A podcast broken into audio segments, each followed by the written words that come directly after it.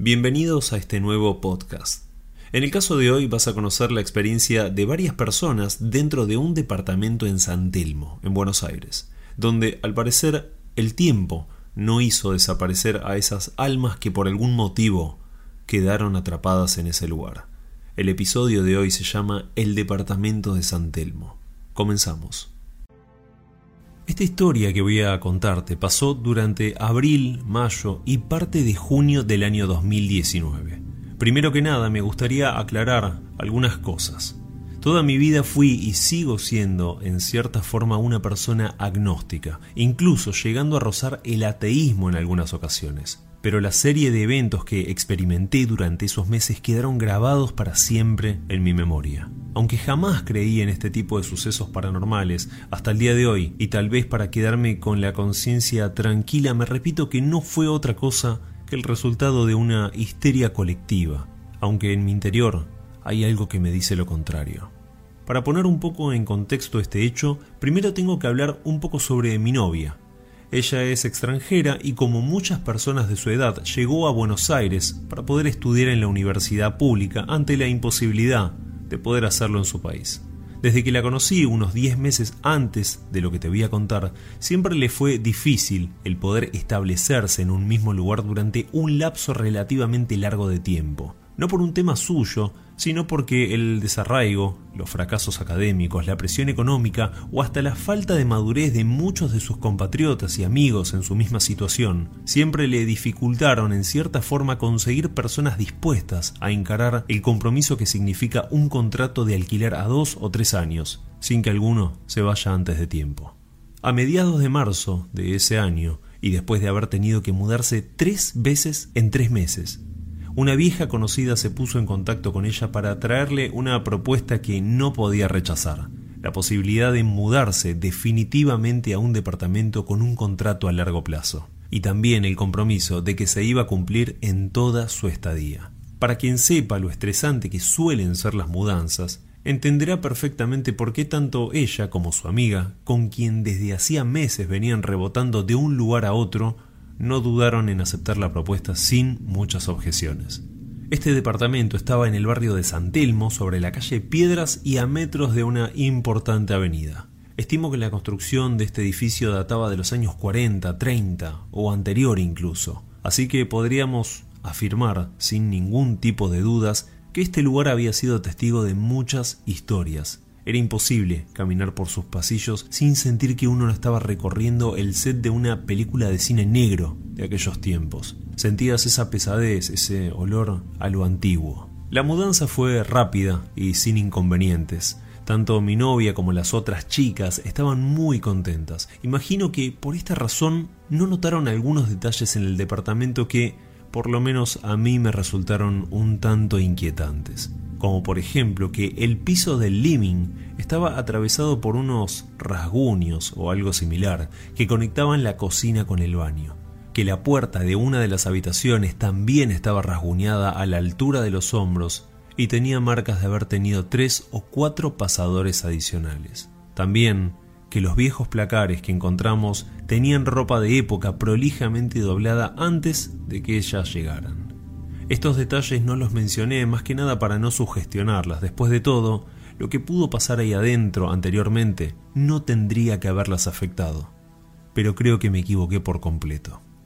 Durante las primeras dos semanas estaban contentas por demás. La estaban pasando muy bien, charlas de medianoche, almuerzos en conjunto y sesiones de estudio juntas con café. Ver a mi pareja así de feliz después de tantos meses dando vueltas de acá para allá, padeciendo el peso de cada mudanza y la ansiedad de nunca poder llamar casa al lugar donde estás durmiendo, me llenó el corazón de felicidad realmente. Encima, para mí, que también vivía en San Telmo, tenerla apenas a unas cuadras y poder verla siempre que quisiera sin tener que hacer viajes largos en colectivo, me venía perfecto. Por esta razón, puedo decir que durante esos meses pasé más tiempo en ese departamento que en mi propia casa. Siendo sincero, a mí la oscuridad siempre me generó una incomodidad. A pesar de pensar y convencerme de que no había más nada ahí conmigo, por ejemplo, al cruzar el living de este lugar para ir a buscar un vaso de agua a la cocina en medio de la noche, era algo que prefería no hacer. Siempre que lo hacía iba con la cabeza agacha, mirando al suelo, intentando no mirar a los lados hasta que pudiera alcanzar la llave de luz.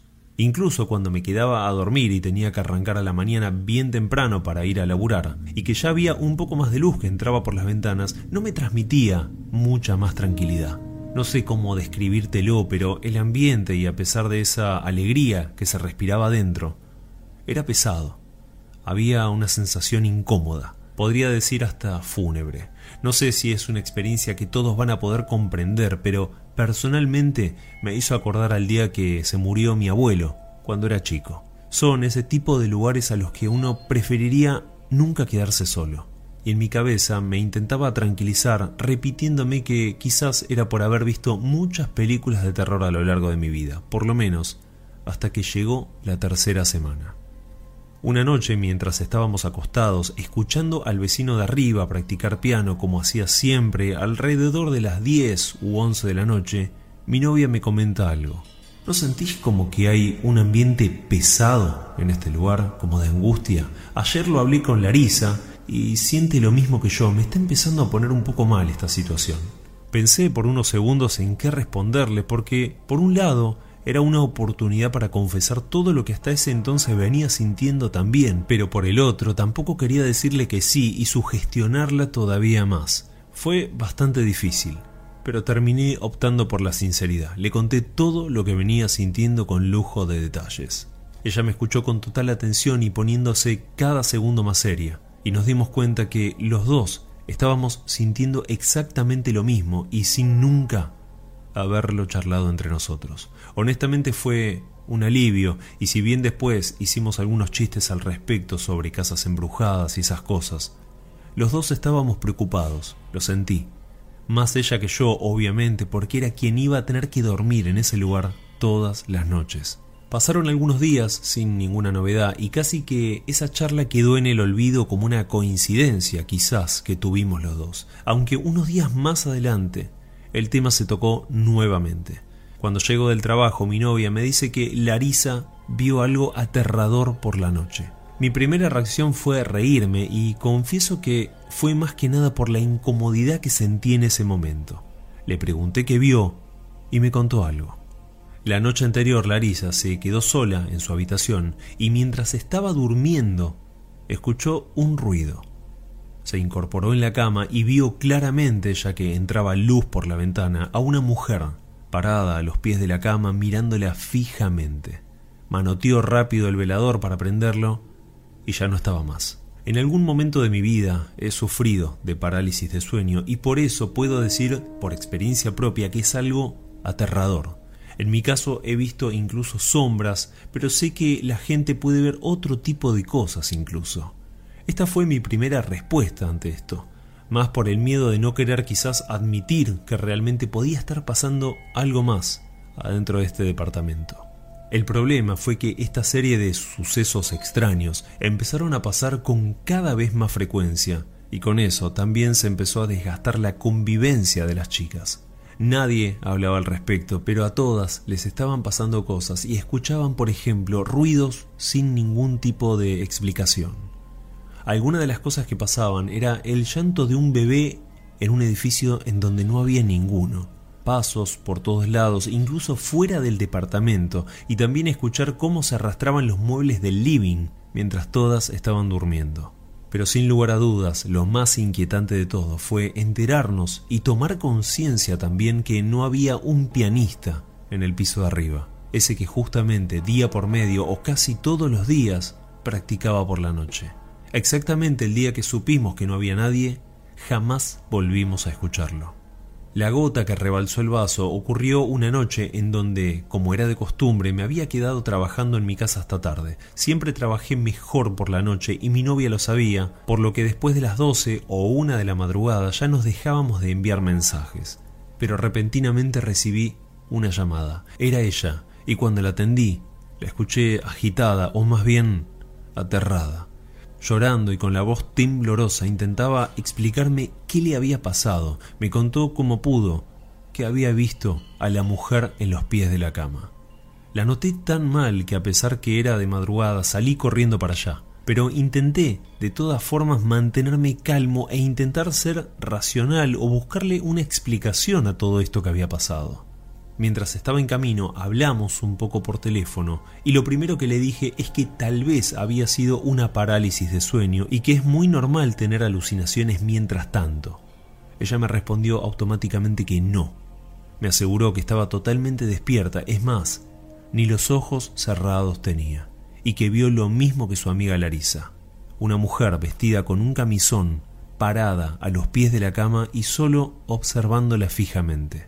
Cuando llegué me estaba esperando en el hall de entrada y no sé qué era peor, si quedarse en ese departamento o en ese hall tenebroso recubierto de madera y apenas alumbrado por unas lámparas viejas. Cuando entramos, me encontré con todas las luces prendidas, salvo la de la habitación de las otras chicas que seguían durmiendo. Como dije, nadie hablaba al respecto de este tema, pero era sabido que todas estaban de acuerdo en que el haber firmado por dos años en este lugar había sido una equivocación total.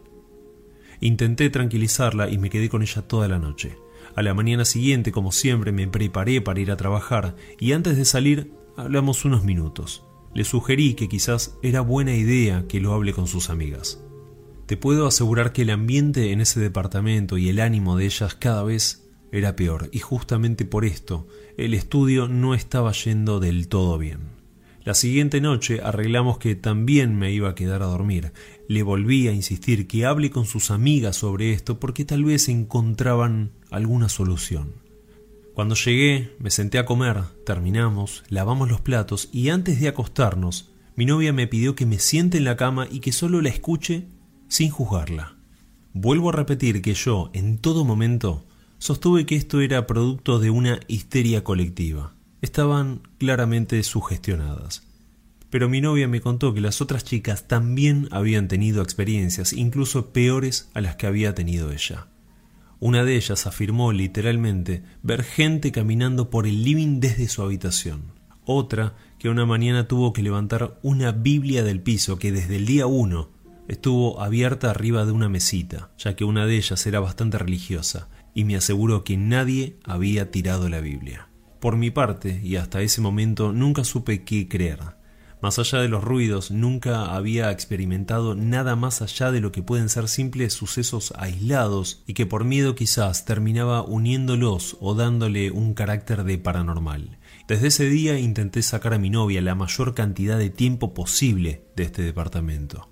Cosa que no era fácil. En mi casa vivía mi familia y hermanos y no era un lugar justamente tranquilo. Más aún, cuando nunca contamos esto que pasaba a otras personas, incluso la propia familia. La realidad es que no buscamos una solución. Se hablaba poco y nada sobre el tema y cada uno seguía padeciendo estos eventos extraños. Tal vez ninguna quería reconocer que en este lugar había algo raro, algo sobrenatural y que era algo más que un simple problema. Pasado unos días, cada una, y a su manera, buscó la forma en cómo poder aportar a la causa. Una de ellas rezaba, la otra tiró toda la ropa que habíamos encontrado en los placares, y llegaron hasta dormir juntas en una misma habitación.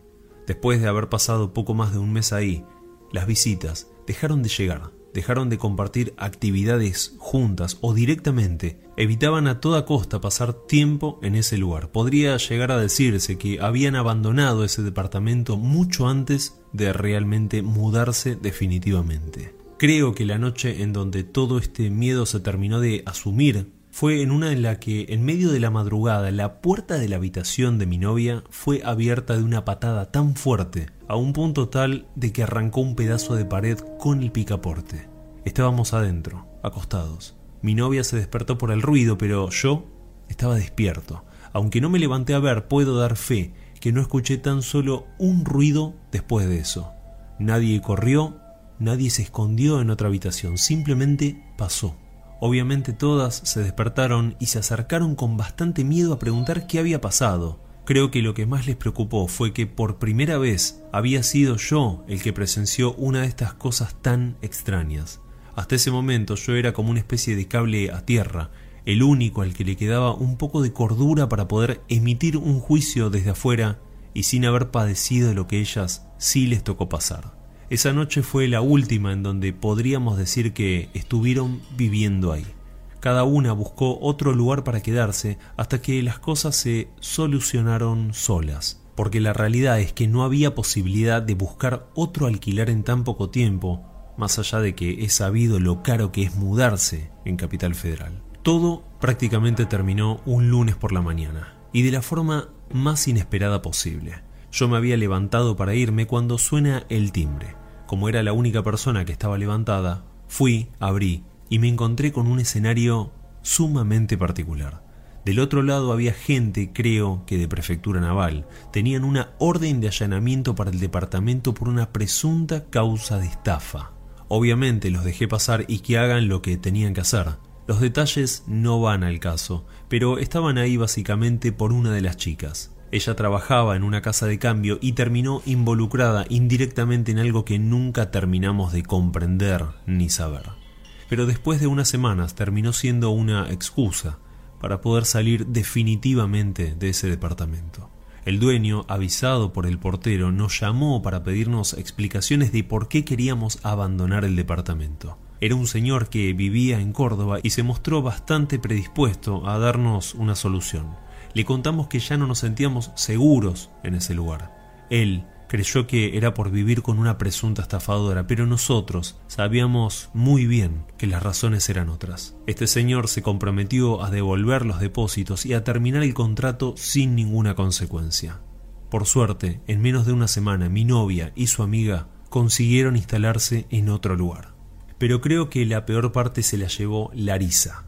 Desde ese momento se volvió una persona tan retraída y apagada que esa actitud terminó afectando incluso la relación que tenía con mi novia. Esa conflictividad terminó lamentablemente por separarlas por completo algunos meses después y hoy en día no tienen contacto. Hoy con mi pareja prácticamente no volvimos a hablar de esto, como si de esa forma tal vez nos estuviéramos protegiendo de atraer de nuevo a esa mujer a nuestras vidas y a toda la actividad paranormal que le acompañaba. Afortunadamente, sea lo que sea que haya pasado, se quedó y espero que para siempre en aquel departamento de la calle Piedras en San Telmo. Gracias por haber llegado al final de este podcast, espero que lo hayas disfrutado. Te invito a escuchar mis otros episodios, a suscribirte y a seguirme también en YouTube donde vas a encontrar esta y cientos de historias más que, en la gran mayoría, son totalmente inéditas. Les mando un fuerte abrazo a todos.